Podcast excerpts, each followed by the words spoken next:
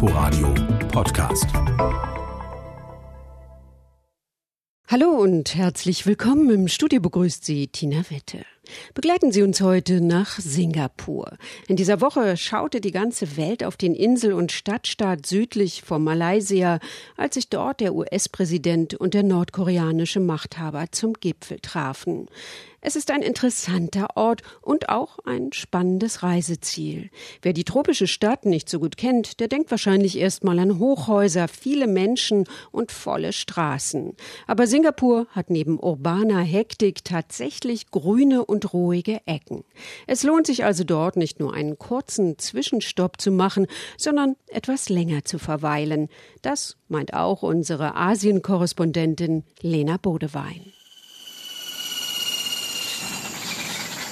Wer noch nie in Singapur war, erwartet ein Moloch mit schrecklichem Verkehrschaos. Wer die Stadt dann einmal besucht, findet zwar auch das, aber er wird am Flughafen mit einem Schmetterlingsgarten begrüßt, hört Zikaden und tropische Vögel, findet imposante Bäume und blühende Büsche, die die Straßen säumen, riesige Naturreservate, in denen Affen und Warane herumlaufen oder hängende Gärten an Hotels.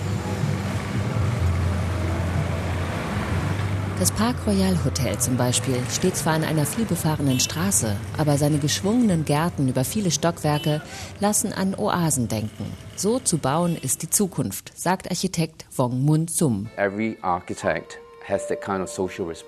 Jeder Architekt hat diese soziale Verantwortung, beim Bau das Grün zurückzubringen. Es ist ein erstaunlicher Gedanke, dass die Menschen hier am Gebäude auf Gärten schauen, Blumen, Insekten und Vögel.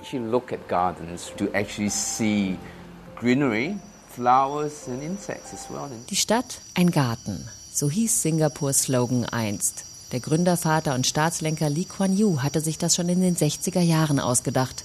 Aber richtig danach gehandelt wurde lange nicht. Reihenweise Betonbunker und Glastürme sind so entstanden. Jetzt ist der Nachhaltigkeitsgedanke zum Standortvorteil geworden. Am Ende des Tages bauen wir hier die Zukunft und wir möchten auch gerne den Weg weisen, wie man die Zukunft baut. So Architekt Wong Mun Sum. In einer Stadt, in der der Botanische Garten zum UNESCO-Welterbe gehört und die sich Stadt im Garten nennt, ist öffentliches Grün jetzt Pflicht. Bis 2030 soll es 20 Hektar Hochhausgärten geben und fast alle Bewohner sollen höchstens 10 Minuten von einem Park entfernt wohnen. Die HDBs, also die öffentlich geförderten Wohnanlagen, riesige Hochhausanlagen, vergleichbar mit der Plattenbauidee, werden jetzt mit vielen Zuschüssen begrünt, sodass zwischen ihnen bald nicht mehr nur heißer Asphalt und ein einsamer Kinderspielplatz zu finden sind, sondern kleine Oasen für alle. Selbst Krankenhäuser werden so entworfen, dass sich automatisch der Blutdruck senkt, sobald man den umgebenden Park betritt, erzählt Liak Tenglit vom KTP Hospital. Uh, Wir sehen hier viele, viele Menschen, die gar keinen Grund haben, in einem Krankenhaus zu sein. Sie genießen den Garten und schauen sich die Fische an, machen Fotos, Studenten lernen hier. Ein Hort für alle, so hatten wir uns das vorgestellt. Eine grüne Hauptschlagader ist der Green Corridor. Schon jetzt kann man auf dieser ehemaligen Bahnlinie 24 Kilometer lang quer durch die Stadt wandern, unter Hauptverkehrsstraßen, mehrspurigen Knotenpunkten und zwischen den dicken, fetten Ausfallstraßen hindurch. Noch ist sie halbwegs wild. Stellenweise schreckt man fast vor der Vegetation zurück, die so üppig wuchert, dass man sich wie Däumelinchen im hohen Dschungelgras vorkommt. Aber bald sollen Radwege, Cafés und Lichtinstallationen sie aufpeppen. Der Green Corridor soll eine Attraktion wie die Highline in New York werden. Dann wird sie ähnlich voll werden wie der Botanische Garten. Morgens, abends, eigentlich immer sind Menschen hier. Singapore Botanic Gardens ist der meistbesuchte botanische Garten der Welt. Jährlich viereinhalb Millionen Besucher kommen dorthin. The gardens are free to enter. Uh, Der Eintritt ist kostenlos und die Gärten sind extrem beliebt bei den Einheimischen aus Singapur. Der Brite Nigel Taylor leitet die botanischen Gärten in Singapur seit 2011. Dank seines Engagements wurden sie in die Liste des Welterbes der UNESCO aufgenommen. Von 5 Uhr morgens bis Mitternacht locken Orchideen, Regenwald und Seen, kleine Pavillons und große Wiesen, ein Kinderabenteuerspielplatz und Baumriesen aus der Zeit vor Singapur. Elegante Damen in weiten Gewändern schwingen im Morgengrauen Fächer beim Tai Chi. Schwitzende westliche Frauen lassen sich in Bootcamps und beim Pilates quälen und immer und überall sausen die Jogger vorbei, auch am Orchideengarten. The Orchid Garden der Orchideengarten in seiner aktuellen Form ist 20 Jahre alt, aber er ist Teil einer sehr langen Tradition. Und es ist fair zu sagen, dass die Orchideen die erste Gruppe von Pflanzen waren, die speziell hier gezüchtet und ausgestellt wurden. Wir haben auf dem Weg hierher die riesige Tigerorchidee gesehen von 1861. Von Beginn an waren die Orchideen eine Attraktion. Der Plural Gardens kommt daher, dass im Botanischen Garten neben dem Orchideengarten unter anderem auch ein kleines Fleckchen ursprünglichen Regenwaldes erhalten ist. Uh,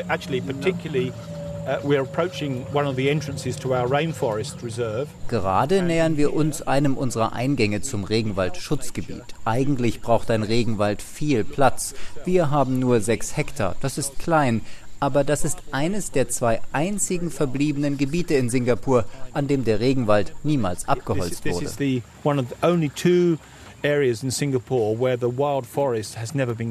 Meranti, Katappenbaum oder Würgefeige. Man muss den Kopf schon weit in den Nacken legen, um die Spitze dieser majestätischen Bäume zu erblicken.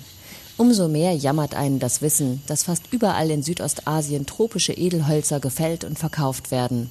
Profit geht vor Konservierung. Diese Bäume haben über Singapur geblickt, seit die Briten es vor 200 Jahren zur Kolonie gemacht haben. Auch hier wurde gerodet, geebnet, gebaut. Die Hafenstadt Singapur wurde zu einem Anbau- und Umschlagplatz von Kakao und Muskat, später von Kautschuk. Deshalb gab es innerhalb der botanischen Garten auch immer einen Teil, der Nutzpflanzen gewidmet war. It's now raining reasonably hard. Mittlerweile regnet es ziemlich stark. Wir sind ja in einer Region des tropischen Urwalds. Deshalb ist das das Wetter, was man durchaus erwartet. Wir brauchen den Regen, um alles grün zu halten. Verteilt auf dem Gelände sind Unterstände, die entweder Schatten spenden oder Schutz gegen den Regen bieten. Zum Glück halten diese Schauer auch in der Regenzeit nicht sehr lange an. Entlang der Wege von einem Garten zum nächsten finden sich immer wieder Heritage Trees. Zum Beispiel der 5-Dollar-Baum, ein Tembusu, der auf Singapurs Geldschein abgebildet ist. Das Charakteristische dieses Baumes ist der lange, niedrige Ast, der über die Zeit gewachsen ist. Es ist ein Urwaldbaum und normalerweise würden all seine Äste gen Himmel, dem Sonnenlicht entgegenwachsen. Der Baum ist sicher älter als der Park und das erzählt uns, dass zu der Zeit in den 1850er Jahren hier offenes Gelände gewesen sein muss. So what this tree tells us is it grew up in an open situation. Und wie die Stadt gewachsen ist. Singapur verändert und vergrößert sich ständig. Da, wo eben noch das Meer war, ist schon wieder Land gewonnen worden. Eine Straße mitten im Finanzdistrikt war früher die Küstenlinie, zu Zeiten, als die Kaufleute und Händler aus aller Welt, aus China wie aus Europa hierher reisten und den Hafen anliefen und in den Gotteshäusern, ob Tempel, Moschee, Kirche oder Synagoge, ihren Dank für die glückliche Überfahrt erbrachten. Auf 100 Hektar wertvollster Fläche, direkt neben dem Marina Bay Sands, den spektakulären Hoteltürmen mit dem Swimmingpool auf 200 Metern Höhe, ist im Stadtstaat ein künstlicher Tropenpark entstanden, wie ihn wohl nur Singapur wachsen lassen kann. In der Regenwaldhalle rauschen angelegte Wasserfälle, künstliche Wolken ziehen durch die großblättrigen Pflanzen und die Singapurer zur Erholung in die Gardens by the Bay gebeten sind begeistert. It's beautiful. It's gorgeous. Uh, it's, uh es ist wunderbar, das Schönste, was es hier in der Stadt zu sehen gibt. Well, it's um, very es ist spektakulär. Ich mag die Artenvielfalt hier. Das ist wirklich etwas Besonderes für uns hier in Singapur. Aber am Ende sind es doch Pflanzen, die sich an Betonstreben und Stahlkonstruktionen emporranken. Fünf Jahre, so die Projektplaner, dann wird das Grün einen Großteil der Bauwerke überwuchert haben. Dazu gehören auch die Super Trees, hohe künstliche Bäume, die die Schornsteine der Kühlanlagen verbergen und nachts bunt leuchten. Eine Milliarde Sing-Dollar, mehr als 600 Millionen Euro für einen, wenn auch nachhaltigen botanischen Garten? Tan Wei Kiat leitet die neuen Gardens by the Bay. If you knew where that money went, it's like water into sand. Because first of all, this is reclaimed land. Das Geld ist nur so davongeflossen. Die Hälfte war für die Infrastruktur nötig, um den Boden zu bereiten. 500 Millionen Sing-Dollar haben die beiden großen Tropenhäuser gekostet. The major portion of the other half are these two glass domes. Gut angelegtes Geld ist das, sagt Han. Denn nun könne man den Singapurern Jahreszeiten bieten. Im Flower Dome und im Cloud Forest Dome. Jahreszeiten, die man ansonsten in Singapurs dauerndem Tropensommer nicht erleben kann. Künstliche Landschaften genügen nicht. Künstliche Jahreszeiten, das ist Singapur.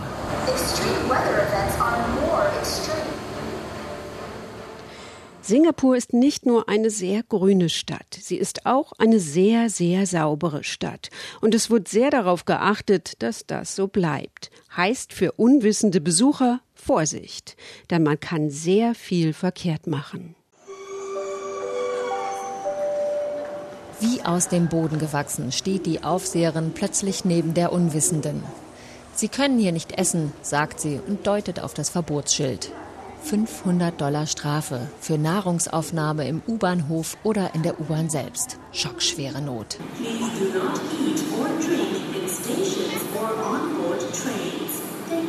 Dafür sind Singapurs U-Bahnhöfe so aseptisch sauber, dass man jederzeit eine Operation hier vornehmen könnte. Auf den öffentlichen Toiletten muss man sich erst einmal durch eine ganze Schilderflut arbeiten. Nicht mit den Füßen auf den Brillen hocken, um sich chinesisch zu erleichtern, sonst setzen sich andere in den Dreck. Unbedingt abziehen, sonst drohen 150 Euro Strafe. Die nassen Hände nicht einfach abschütteln, sonst rutschen andere auf den Wassertropfen aus. Sauberkeit in Singapur hat immer mit Erziehung zu tun. Schau, dies sind die Konsequenzen deines Handelns, also lass es besser sein. So wir guten Menschen dürfen den bösen und hässlichen Menschen nicht erlauben, unsere Stadt dreckig zu machen. So die braven Singapurer.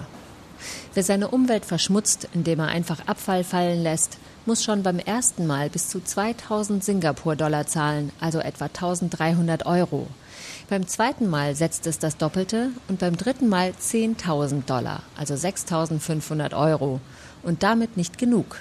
Die Verschmutzer können zusätzlich verurteilt werden, zwölf Stunden lang Parks zu säubern, am besten direkt in ihrer Nachbarschaft, damit sie öffentlich bloßgestellt werden.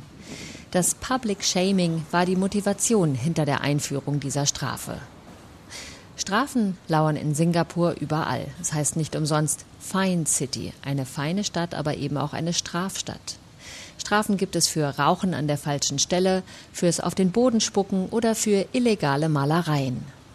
Die beiden Leipziger, die vor mehr als drei Jahren eine Singapurer U-Bahn mit Graffiti verziert hatten, wurden zu je drei Stockhieben und neun Monaten Haft verurteilt. Singapur soll nicht nur eine gesäuberte Stadt, sondern eine saubere Stadt sein. Wir selbst müssen dafür sorgen, dass Singapur schön bleibt. Es gibt nicht nur Strafen, sondern auch viele Freiwillige, die ihre Stadt makellos halten wollen. Eine ganze Bewegung hat sich formiert, das Keep Singapore Clean Movement.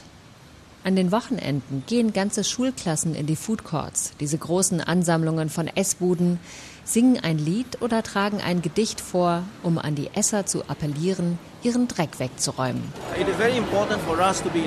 Wenn wir Singapur sauber halten, steigert das auch unsere Lebensqualität. Lebensqualität heißt ja nicht nur mehr Geld. Der Stolz auf ihre blühende Stadt ist es, der viele Singapurer motiviert. The Garden City heißt sie auch, die Stadt als Garten, in dem jeder sich erfreuen können soll.